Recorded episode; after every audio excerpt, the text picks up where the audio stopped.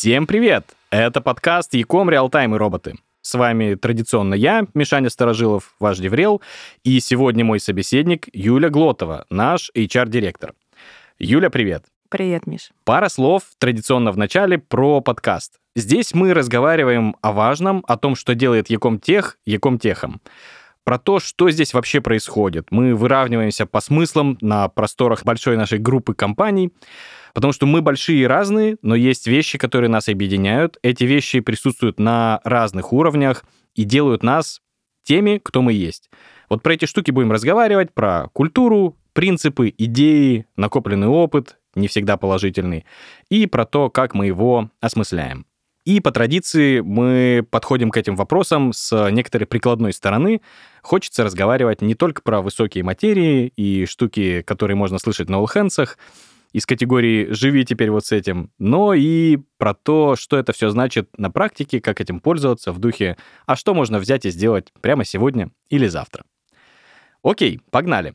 Юль, привет. Во-первых, давай начнем с того, как ты представляешься коллегам или, ну, где-то в профессиональной среде. Как ты говоришь про себя? На самом деле здесь все очень просто. Если контекст требует представления официальной должности, да, наверное, так скажу, директор по персоналу.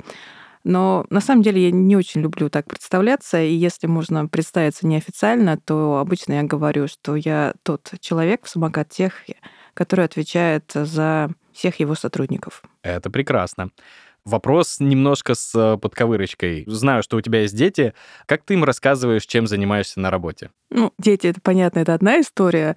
И хорошо, что время идет, потому что еще там 10 лет назад было сложно иногда объяснить, а кто же такой HR.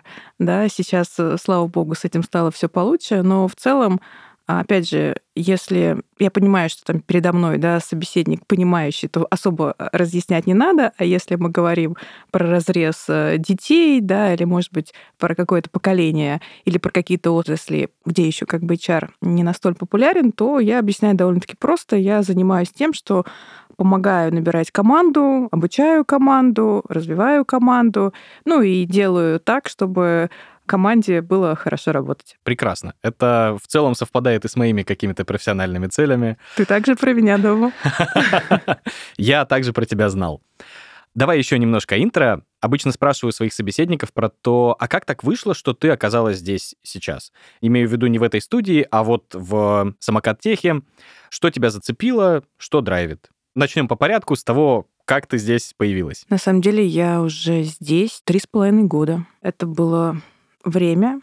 Уже даже на самом деле про него все стали забывать, но это было как раз э, начало пандемии. У меня бывшие коллеги работали в самокате, я, ну, честно говоря, за ними присматривала Facebook, скажем так, да, увидела про сервис самокат, и однажды я решила, ну, попробуй. Вот настало то утро, когда действительно чего-то мне не хватало, и решила попробовать.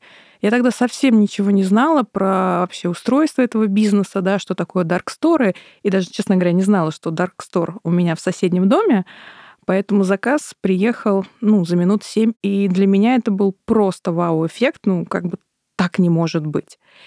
Ну, и это, наверное, любовь с первого заказа, можно так сказать. Поэтому, когда мне предложили присоединиться к команде, конечно, я хотела к ней присоединиться, потому что я уже была пользователем продукта, и я очень была восхищена, как этот наш продукт, сервис реализован. Это прекрасно. Любовь с первого заказа — это да. вообще про нас, как мне кажется. Давай в двух словах еще поговорим про истории из прошлого. Знаю, что ты много чем интересным занималась до самокат теха. В частности, слышал истории про Йоту, Ока и еще всякое разное. Расскажи, э, что там было интересного? Да, если, наверное, ретроспективно да, посмотреть на мой профессиональный опыт, то он как раз имеет три глобальные вехи. Это действительно Йота, Ока и сейчас уже самокат. Наверное, то, что объединяет э, все эти компании, что в каждую из них я приходила на момент стартапа. И в тот момент, когда ты действительно что-то создаешь новое на рынке, и на самом деле еще многие в тебя не верят и говорят, ну зачем? Ну, например, возьмем онлайн-кинотеатр. Ну, кто будет платить э, за контент? Ну, в России так не делают. Было же такое убеждение. Если откатиться еще дальше, Йота, ну, это действительно было очень давно, я думаю, что сейчас многие, кто будет слушать этот подкаст, даже не то, что не помнит, а, наверное, даже не знает таких времен, но когда-то было так, что интернет мобильный не всегда был с тобой, а мог быть только в тех местах, где есть Wi-Fi, и ты каждый раз к нему подключаешься. В свое время, да, Йота, соответственно, разработала технологию WiMAX, и мы внедряли ее. Ну, самокат туда же. Поэтому везде такая, на самом деле, история, она очень интересная и прорывная.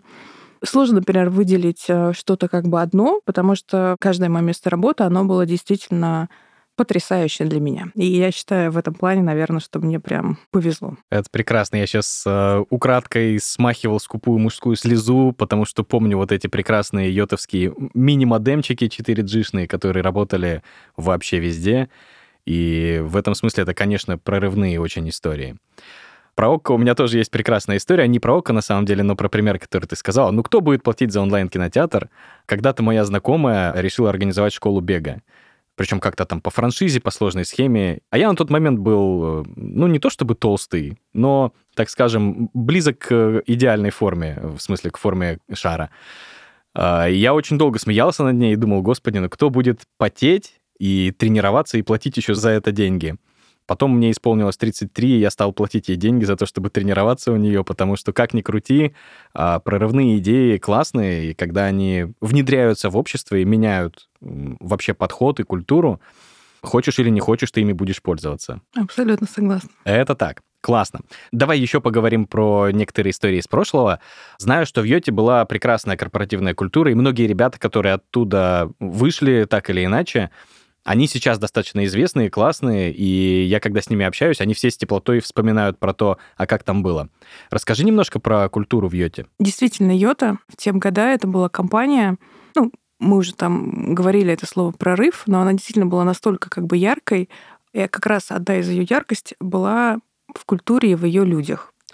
Туда было довольно-таки сложно попасть, да, потому что нам было очень важно как раз находить людей, очень подходящих под духу. И знаешь, там проходит время, и если ты там понимаешь, что человек работал в Йоте в те-то года, это, знаешь, какой-то такой, ну, лично у меня в голове такой прям маркер качества. Значит, с ним все в порядке. А если говорить про ценности, да, которые были, ну, это, естественно, ценности инноваций, ценности свободы, самостоятельного принятия решения, ценность, связанная с креативностью, с фокусом на результат, да, при этом с вниманием к деталям, потому что там каждая как бы мелочь важна. Это большая ценность была, это, конечно, ориентация вообще на пользователя.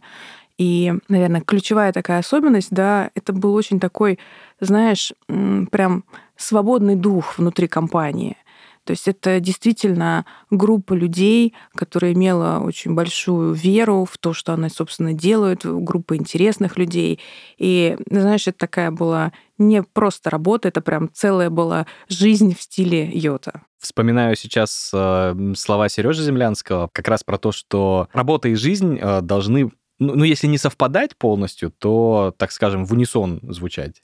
Мне кажется, это правильно. Абсолютно согласна. Да, если говорить э, про вот этот пресловутый work-life balance, тут же все зависит от отношения. Если ты действительно занимаешься, чем тебе нравится, если ты просто получаешь удовольствие да, от своих задач, то ты не будешь делить свою жизнь, да, вот сейчас у меня рабочие часы, а вот теперь у меня свободные какие-то часы для там, своей личной жизни. У тебя все это переплетется, да, и ты будешь находиться в абсолютной как бы гармонии. И неважно, там, сколько, например, сегодня ты поработал, успел поспать или нет. Потому что ты будешь находиться вот в этом потоке, в волне, да, там, результатов, в этой волне удовольствия, в полного вовлечения. История про поток мне очень знакома. Полностью разделяю здесь все. Смотри, давай про прошлое еще одну штуку спрошу.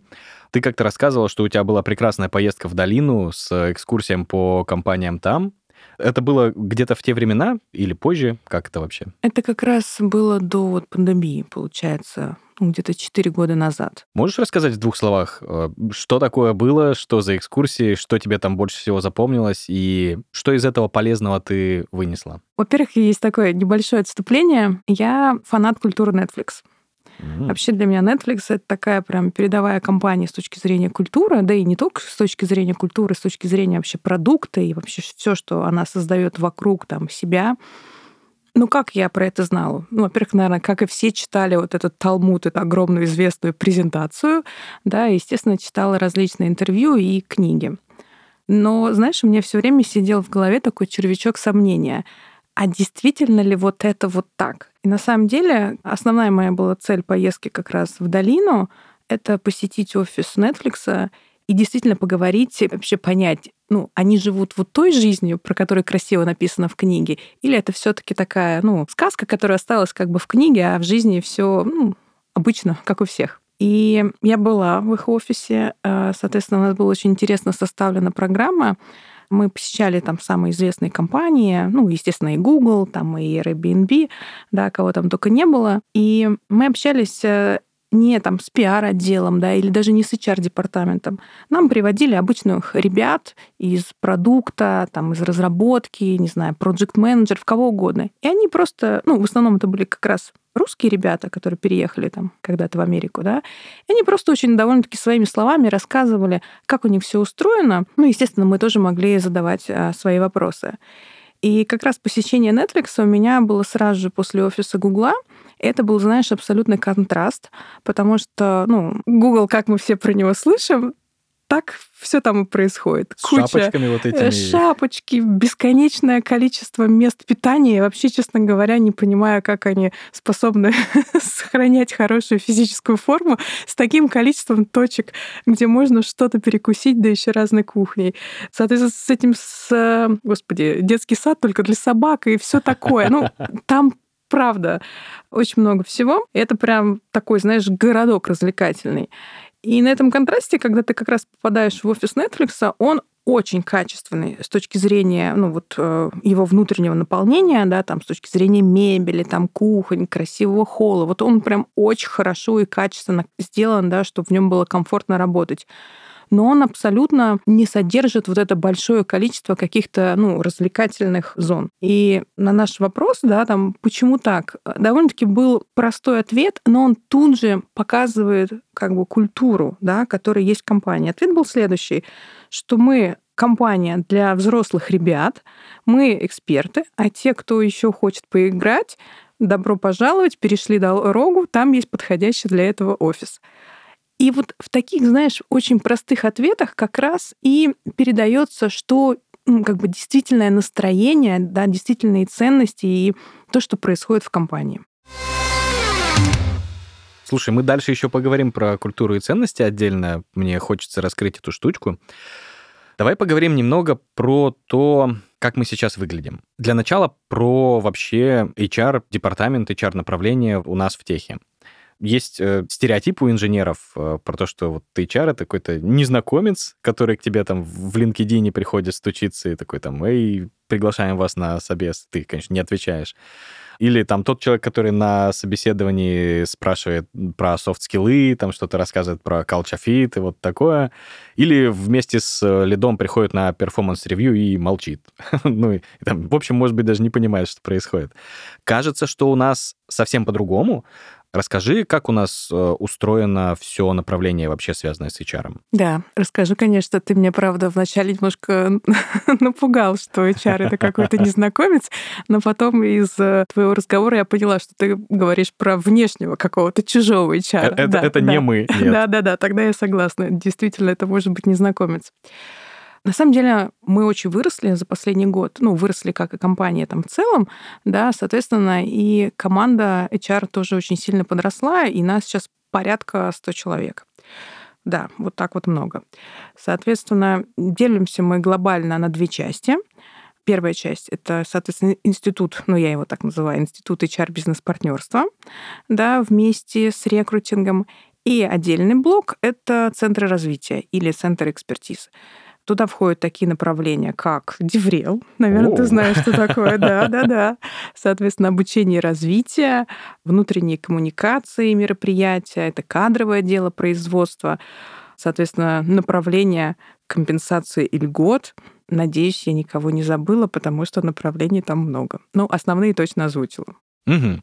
Окей, смотри, кажется, что это не совсем такая классическая картина мира у всех людей, потому что, ну, в первую очередь, когда говорят HR, на самом деле подразумевают рекрутинг, Тут уж что греха таить. Смотри, кроме найма, кажется, что вот история с э, HR-бизнес-партнерством, она не до конца понятно всем.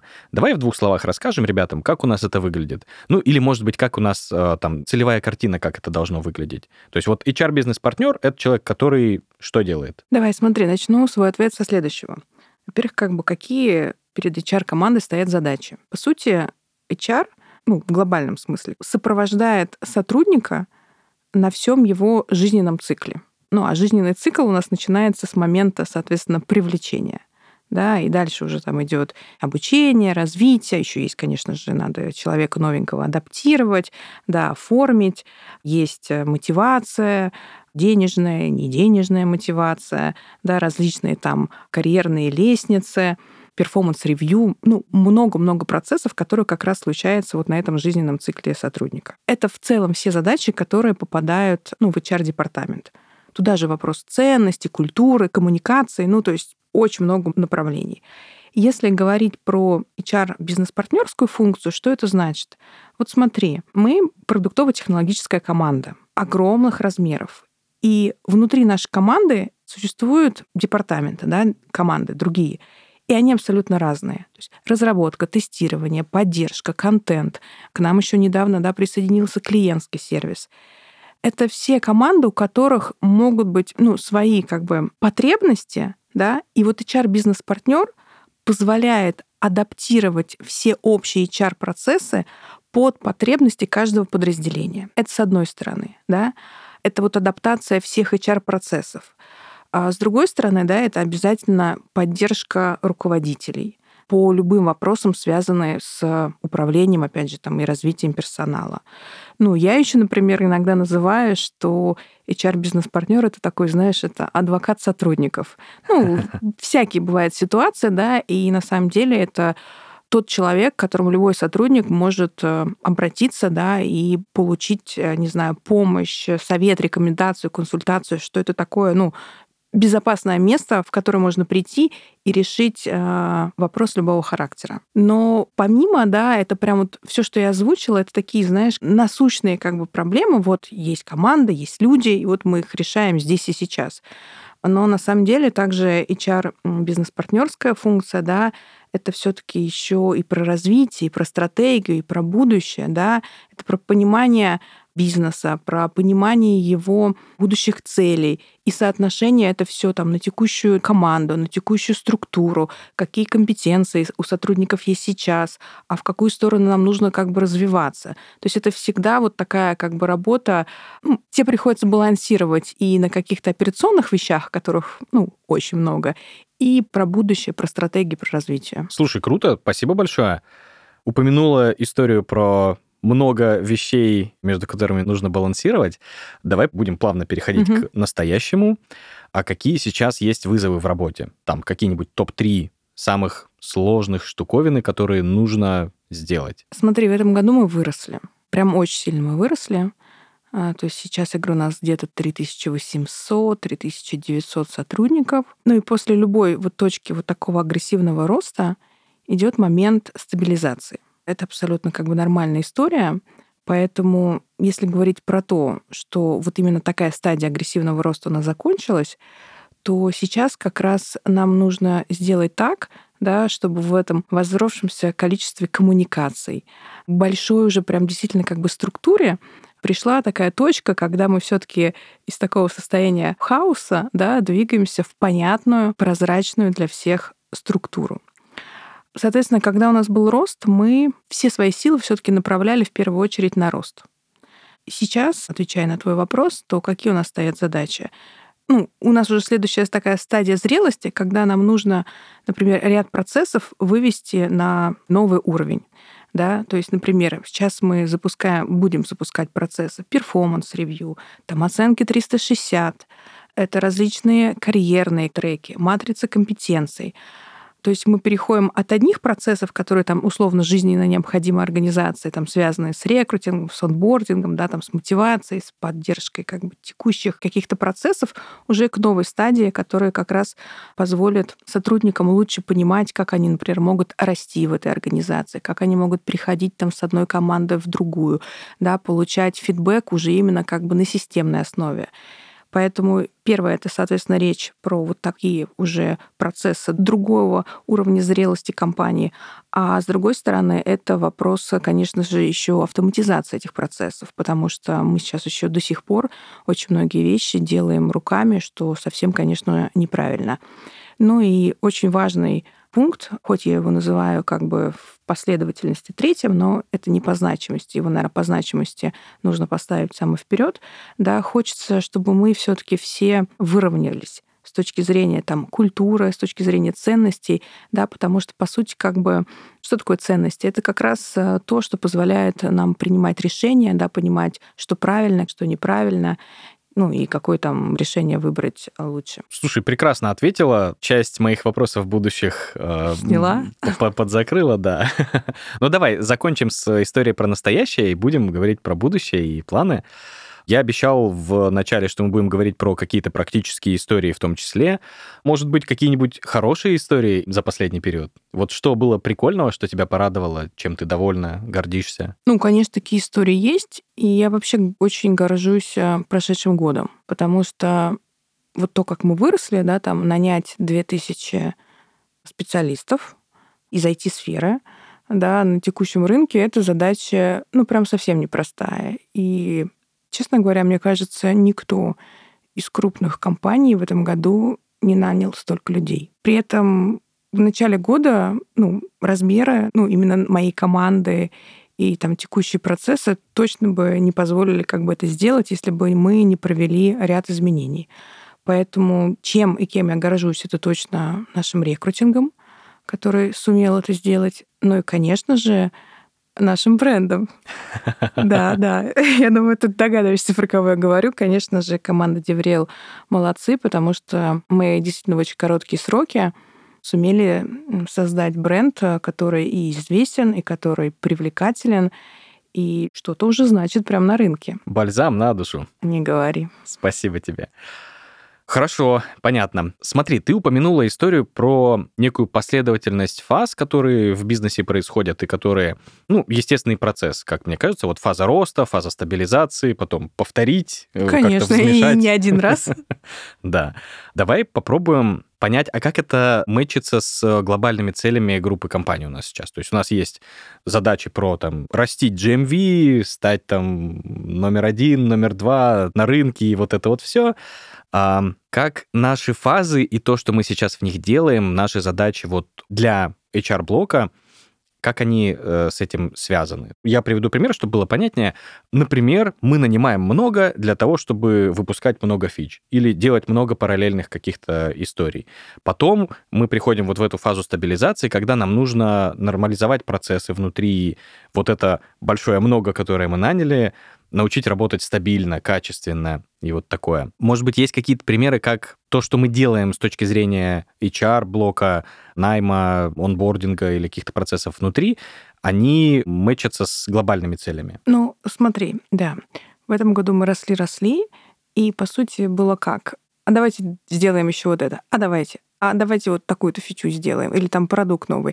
То есть мы, знаешь, как бы все в себя брали, брали, брали, да, тем самым образовали огромное количество продуктов.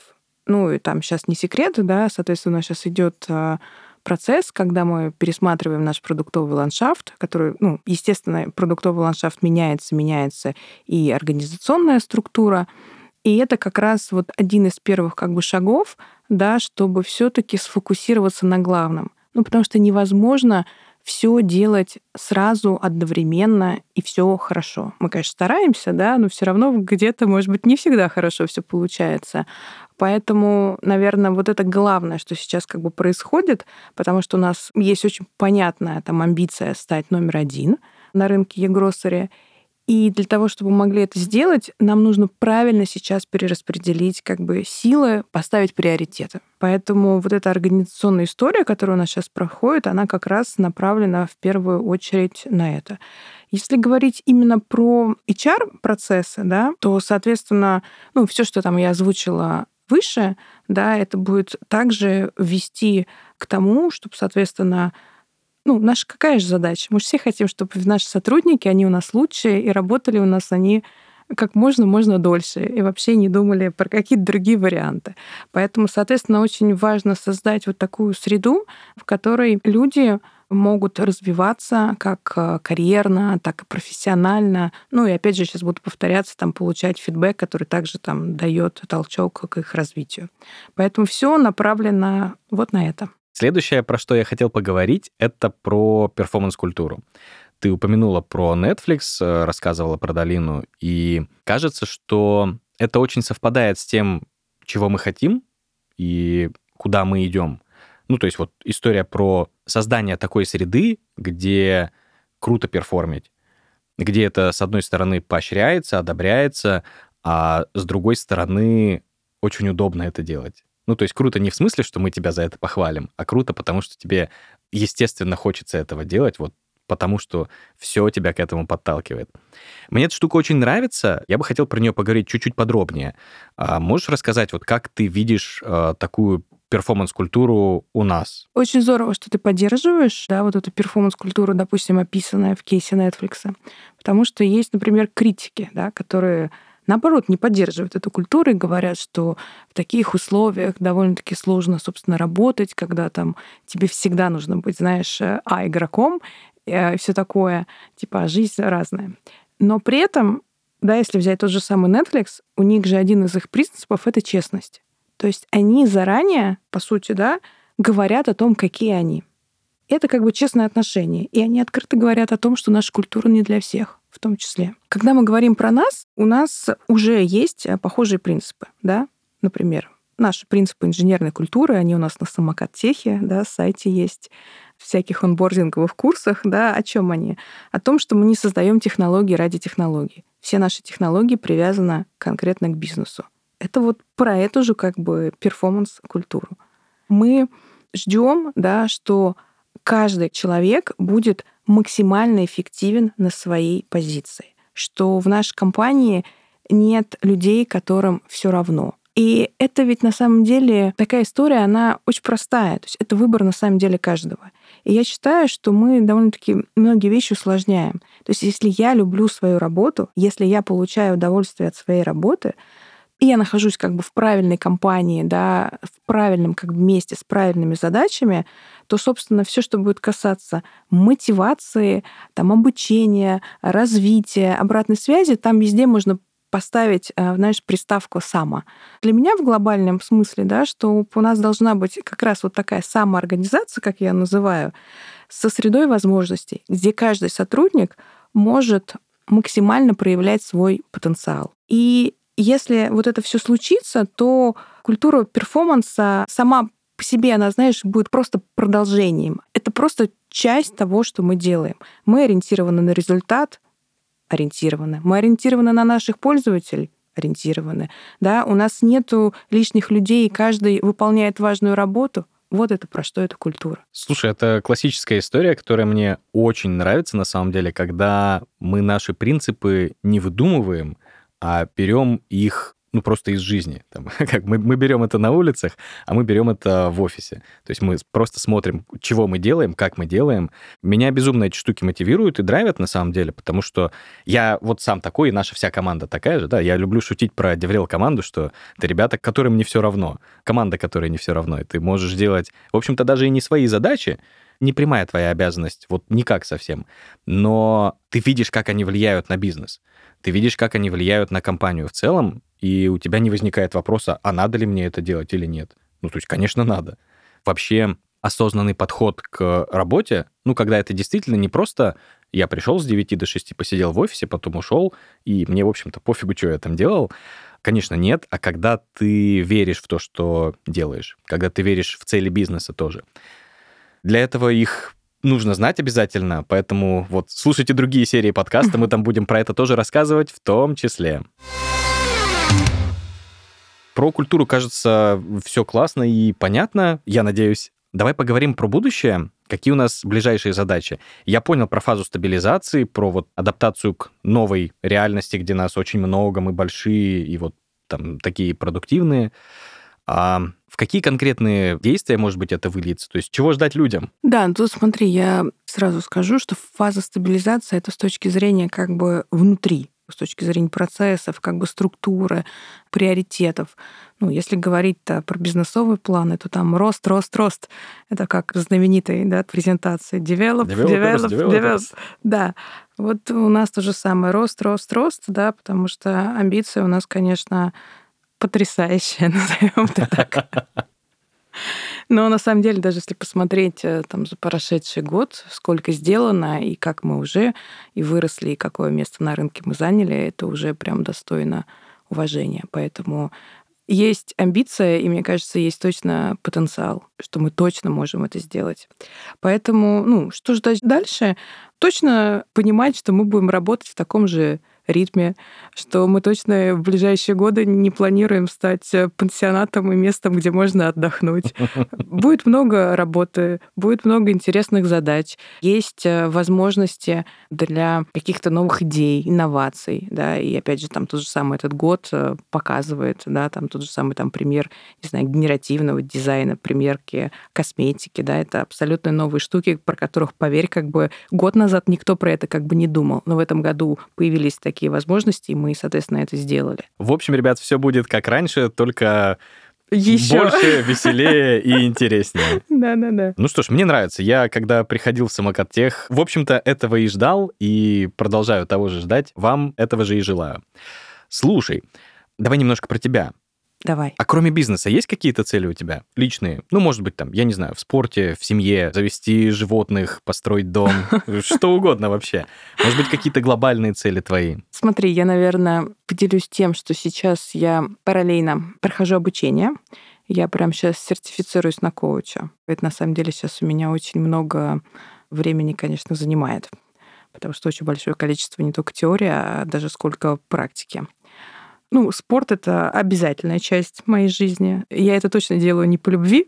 Если была моя возможность, я вообще бы не занималась спортом. Да-да-да, это я просто понимаю, что это прям необходимость для того, чтобы прекрасно себя чувствовать, да, и, наверное, прекрасно выглядеть в том числе. Я скажу ребятам на секунду, Юля прекрасно выглядит. Вы не видите картинку, я вижу, гарантирую вам.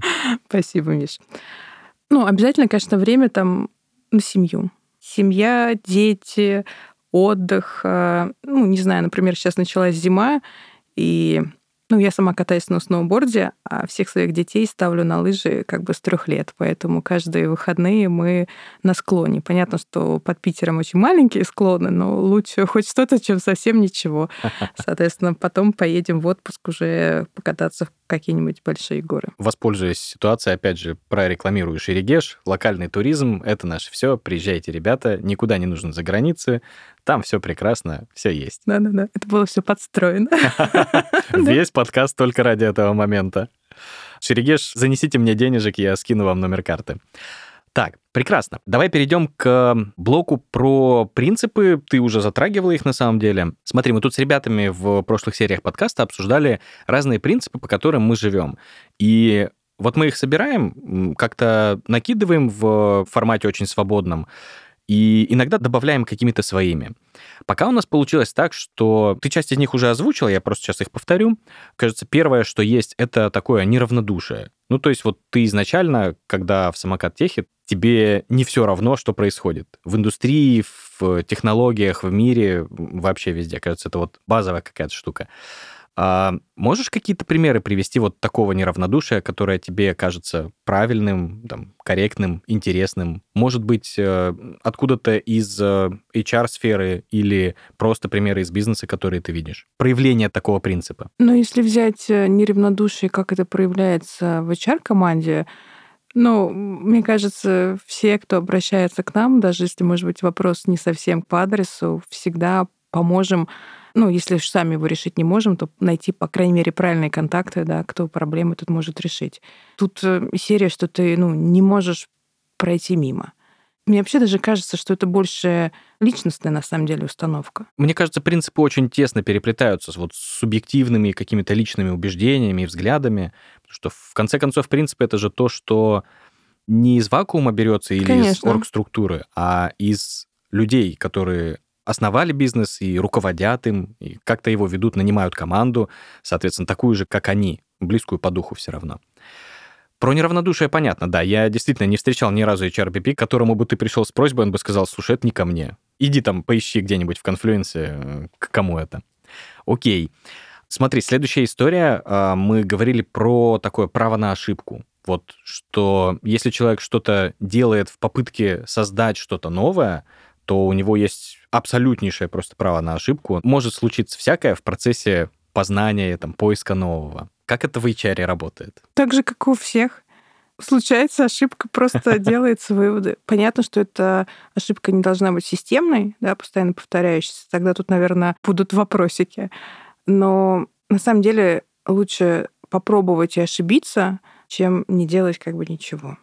Понятно, что там есть еще обсуждение, там, цена как бы этой ошибки, можем много обсуждать, но на самом деле это действительно прям часть нашей культуры, что ошибиться — это нормально. Самое главное — это не умолчать, да, об этом, ну, ошибся, ну, значит, надо признать эту ошибку, да, что если ты не можешь ее сам исправить, соответственно, команда помогла тебе исправить.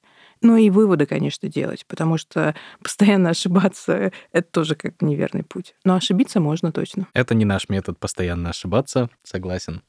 Смотри, еще две интересных штуки тут ребята тоже накидывали. Одна из них — это про, я не скажу желание, но такая опция или бонус, суперсила закатать рукава и иногда поработать вместе с командой. Вот э, там в случае с продуктами или инженерными какими-то ребятами это плюс-минус понятно. Ну, то есть там ты можешь просто сесть и вместе с ними что-то покодить.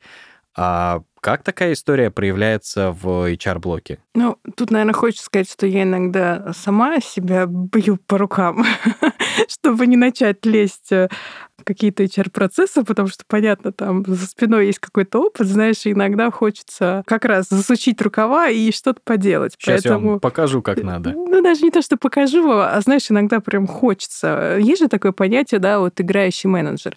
И я считаю, что у нас... Э, это, кстати, очень хорошо, что у нас довольно-таки много как раз да, мне кажется, даже практически все менеджеры, неважно, как бы даже какого они там уровня, руководителя или директора, они все-таки играющие. Потому что, понимаешь, интерес есть. Потому что ты как бы, опять же, получаешь удовольствие от того, что ты делаешь. Тут единственное, что, конечно, очень важно не переигрывать, да, потому что если ты начинаешь э, условно своим желанием поиграть, при этом как-то отрезать работу того, кто действительно это должен делать, то, наверное, это не очень хороший сценарий. Но погрузиться в проблему, понять ее, это абсолютно правильная как бы штука. Угу абсолютно поддерживаю историю про вот играющего менеджера. Например, всегда говорю, что ребята в DevRel команде должны обязательно сами выступать, да. и всех ребят в команде тоже зову всегда делать самому руками то, чему ты учишь других людей, то, чего ты от них хочешь получить. Это очень правильно. Слушай, а может быть, есть какие-то твои личные принципы, про которые мы не говорим, да, там вот, ну, не, не про путь пирата, не про время, ценности, такое, а может быть, какие-то твои, которые только ты им следуешь, или они вот, ну, нигде не сформулированы, кроме как у тебя в чертогах разума? У меня есть, ну, я не знаю, насколько это можно сказать прям принцип, у меня есть там убеждения некоторые, на основе которых как бы я вообще строю да любые взаимоотношения, не только как бы на работе, вообще в жизни, да. Если говорить все таки опять же, там в рамках организации, то у меня есть такое убеждение, что люди намного лучше, чем о них пишут в учебниках по менеджменту. Вот возьмем человека. Просто вот есть человек. Вот он взрослый, закончил институт, он как-то сам принимает э, решение там, жениться ему или не жениться, купить квартиру, там, брать ипотеку, рожать детей, в отпуск, работу менять. Ну, то есть, как бы вот если мы берем человека в отрыве от организации, то он очень такой самостоятельный и способный. Но если начать смотреть, опять же, на книжки, да, и что делать с тем же самым взрослым человеком, но помещенным в рамках организации, то почему-то сразу, знаешь, начинается, что его надо и мотивировать, и контролировать, и цель как бы наносить, и всячески помогать. И вот у меня все время такой диссонанс. Почему до того, как он открыл дверь офиса, он был как бы самостоятельный и способный доехать до работы, а вот как только он эту дверь открыл и в рамки офиса зашел, то сразу же нужно со всех сторон. Поэтому я, наверное, вот это мой принцип самоорганизации, что максимум человеку давать возможности, чтобы он мог самостоятельно себя проявлять, но при этом, опять же, если есть какой-то запрос там, на информацию, там, на коммуникацию, на обратную связь, на что угодно, он, соответственно, мог это легко получать. И вот туда же, кстати, про hands. Почему, например, я считаю, что это очень важная штука.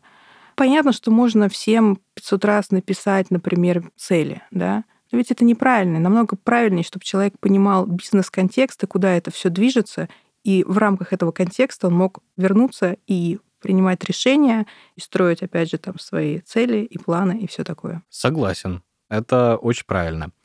Слушай, вопрос тоже из э, личной э, сферы. Кажется, что ты, ну, прям веселый человек. И насколько я знаю тебя там вне работы, насколько я слышал, твои знакомые о тебе отзываются, ты прям любишь устраивать э, там вечеринки, например, какие-то. Как вот то, что ты делаешь на работе, уживается с тобой в личной жизни какой-то? То есть нет ли там никакого конфликта? Вот здесь ты, например, там серьезный HR-директор, принимаешь важные решения, а там ты можешь, не знаю, выбирать какие-нибудь коктейли на вечеринку и потом крутить их с радостью. Я даже не знаю, кто тебе такое рассказал. Я интроверт. Серьезно. У меня даже есть много пройденных тестов, которые подтверждают мою склонность к интроверции. Но у меня есть высокий эмоциональный интеллект. Это, кстати, очень важная штука. И всем рекомендую почитать, что это такое и как это можно развивать. Но вечеринки я действительно люблю, это правда. Не знаю, может быть, потому что там когда-то я начинала со всяких ивентов. Вообще, не знаю, нравится людям дарить какие-то классные как бы эмоции, переживать какой-то совместный тоже классный опыт. Но, опять же, вот ты говоришь, здесь я одна, там я другая. Нет, я везде один и тот же человек. И вот мне кажется, вот это туда же про как бы мой принцип, что будь самим собой везде – ну, понятно, что есть там какие-нибудь официальные встречи или какие-то мероприятия, когда, конечно, нужно немножечко напустить серьезности. Здравствуйте, коллеги. Да, но это же какие-то временные истории. Ну, в этой гармонии на самом деле большая сила, как мне кажется, таится. Если даже говорить, опять же, в разрезе организаций, то тут тоже как бы ничего не меняется. Вот все мы люди. Неважно там назвать нас сотрудниками, не сотрудниками. Если мы выстраиваем как бы правильный диалог, если мы там как условно работодатель честно как бы озвучиваем, не знаю, наши цели, то, что нам важно, чтобы было в работе, да. И если сотрудник, например, тот же самый понимает, что да, как бы это соответствует моей картине как бы мира, то все, вот этот матч произошел, и дальше можно вообще, в принципе, как бы ничего не делать. И это, опять же, разговор про культуру, чтобы в правильном месте собрать правильных людей. Что значит правильных? Это просто как бы ценности людей совпадают с ценностями бизнеса. Ну а ценности бизнеса, они откуда берутся? От наших, опять же, бизнес-целей. То есть все эти ценности, да, все это поведение нужно для того, чтобы прийти к определенному результату. Давай поговорим про некоторые, опять же, это такие относительно личные вещи, Первая из них будет э, такая проблема масштаба. То есть смотри, нас много, у нас большая команда HR, большая команда вообще ребят в техе, огромное количество каких-то коммуникаций, каких-то задач, которые есть запланированы или вот возникают сегодня, завтра, очень быстро нужно это все делать. Просто триллионы каких-то там килобайт информации, которые нужно переварить, как-то обработать. Как ты с этим справляешься? Есть ли у тебя какие-то личные секреты, там, а, апельсиновый фреш по утрам, или там смузи из сельдерея, или пробежка, э, что-то еще? Кто сказал, что я справляюсь? Честность — это прежде всего. Да, конечно, я не справляюсь. Все как у всех, но бывают, ну, как бы дни, когда просто у тебя разрывается телефон, да, потому что там такое количество сообщений, что даже страшно взять его в руки. Но на самом деле приоритизация, я просто понимаю, что там сейчас действительно как бы важно, на что прям нужно сфокусироваться в данный момент, но дальше, когда ты сделал все важное, или не то, что важное, а прям очень горящее, дальше ты садишься и разбираешь все остальное. Ну, по-другому никак. Только приоритеты, ну, управлять своим временем. Это, конечно, важно. Эх, а, серебряной пули нету, Что а, ты? фреш из сельдерея не поможет, ребята, расходимся. Расходимся, да, да, да. Окей, еще хочется поговорить про некоторые достижения недавнего времени, которые тебя лично вдохновляют. Вот смотри, это не обязательно про работу, это просто про какие-то вещи, которые случились, о которых ты знаешь, и которые как-то меняют твою жизнь, как-то заряжают тебя, драйвят, мотивируют. Не обязательно про работу, можно про спорт, про технологии, ну, что угодно вообще. Ну, я даже на самом деле могу ответить про работу, да, в том числе. То есть я вот недавно наткнулась на свое интервью, которое было три года назад, да, и там вот я писала про 170 человек в самокат-техе. Сейчас там под 4000. Опять же, если даже взять только последний год, способность как бы масштабироваться, да, мы вот сейчас говорим способность масштабироваться, имеем в виду компанию. Но кто ее масштабировал? Ее масштабировали люди. И на самом деле вот такой вот способности, гибкости, адаптивности, изменения, к росту, да, это на самом деле такие качества, которые есть у малого количества людей. И я, например, абсолютно вдохновляюсь коллегами, с которыми я работаю коллегами из своей команды, не знаю, продакт-директорами, техническими директорами, да любыми людьми, с которыми я работаю. Потому что я смотрю, насколько они способны меняться как бы и быстро расти. Некоторые люди могут меняться там годами, а мы в очень короткий срок раз и стали как бы другие. И, конечно, это все через усилия, да, там, условно, через боль и слезы, но люди встают, как бы делают. И я получаю прям истинное удовольствие, когда я смотрю, как люди меняются, как они растут. Да и вообще они просто, не знаю, у нас просто потрясающие, интересные коллеги. Ребята, вы все большие молодцы, мы всех вас любим. Да. Поговорили про хорошее, давай поговорим еще про хорошее тогда. Может быть, какие-то клевые истории или какие-нибудь байки из жизни, которые, знаешь, ну вот мужики рассказывают в бане, или там э, приятели травят на кухне друг другу. Какие-то такие истории, которыми радостно поделиться.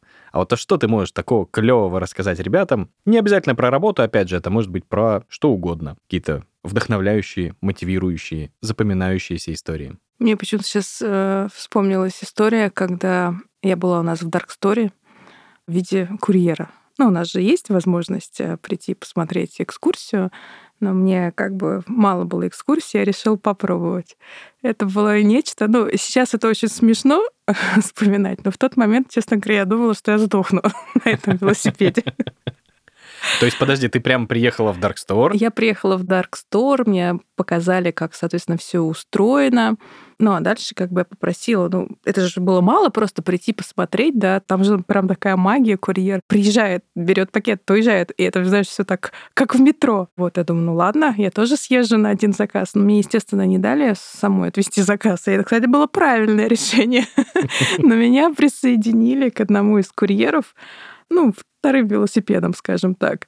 И ты знаешь, на самом деле я обожаю велосипед, но я все время катаюсь на велосипеде за городом, и для меня было просто очень шоковое состояние, как вот на такой скорости да, ориентироваться на велосипеде в городе, прыгать с поребрика на поребрик, как-то быстро слезать э, на всех этих пешеходных переходах. И еще эта сумка она у меня была пустая на минуточку. Короче, для меня это был просто какой-то кошмар. А еще нам попалась самая дальняя точка от Store, и была задержка на пару минут на этапе как бы сборки, поэтому курьер говорит, нам нужно эти две минуты, ну, чтобы уложиться в норматив, тогда это еще прям было четко 15 минут, нагнать. Вот. Это было очень смешно, потому что как бы я запыхалась, когда мы вышли, ну, отдали этот заказ, вышли, я говорю, едь. Я не вернусь. Я говорю, я приеду попозже. Но у меня девушка, наш курьер-партнер, успокоила, говорит, слушай, ну я вижу, что сейчас загрузки нет, поэтому обратно мы можем вернуться в спокойном режиме. Прекрасная история на самом деле, и это лишнее напоминание, вот такая практика докфудинга, да, когда ты пользуешься своим продуктом и вникаешь во все процессы и участвуешь на всех этапах, она окажется невероятно заряжает и дает тебе понять, а для чего ты вообще все это делаешь. То есть вот, а зачем ты делаешь код какой-то пишешь, зачем ты какие-то сервисы придумываешь, почему это все, потому что операционная часть бизнеса — это очень большая часть, ну вот прям как минимум половина.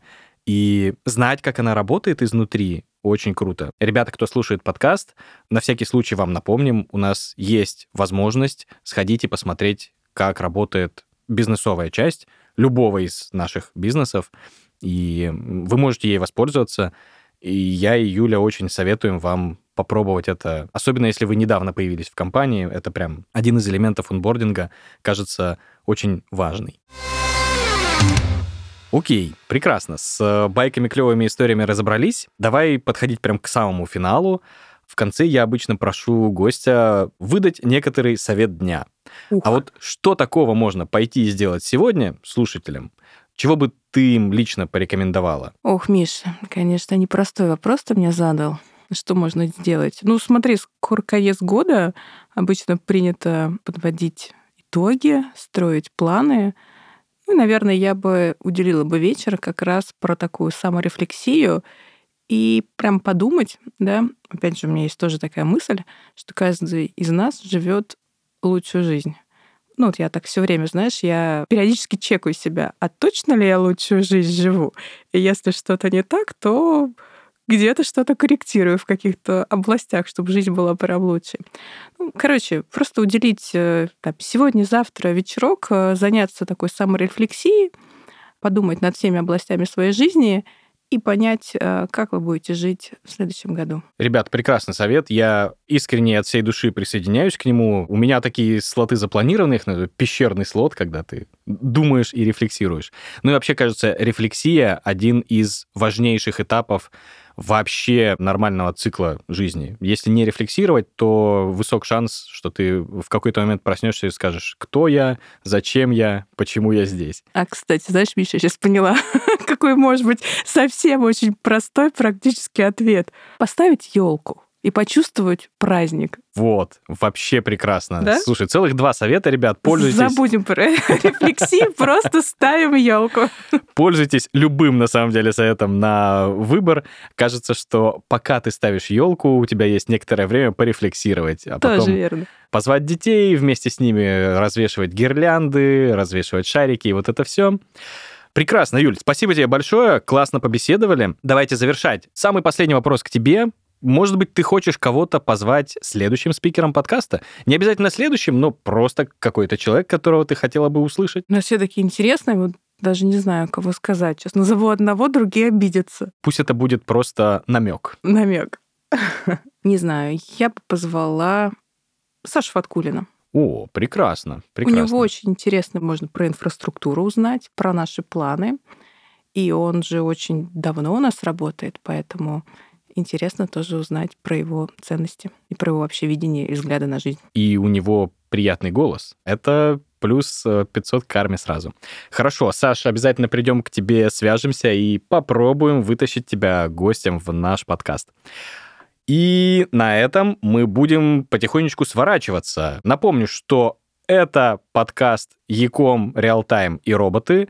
С вами был и буду я, Мишаня Старожилов, ваш DevRel. И сегодня мы приятно побеседовали с Юлей Глотовой, нашим HR-директором. Значит, ребят, всех с Новым годом. Спасибо, что послушали нас. Всем вам счастья, добра и здоровья. Спасибо вам. Пока-пока.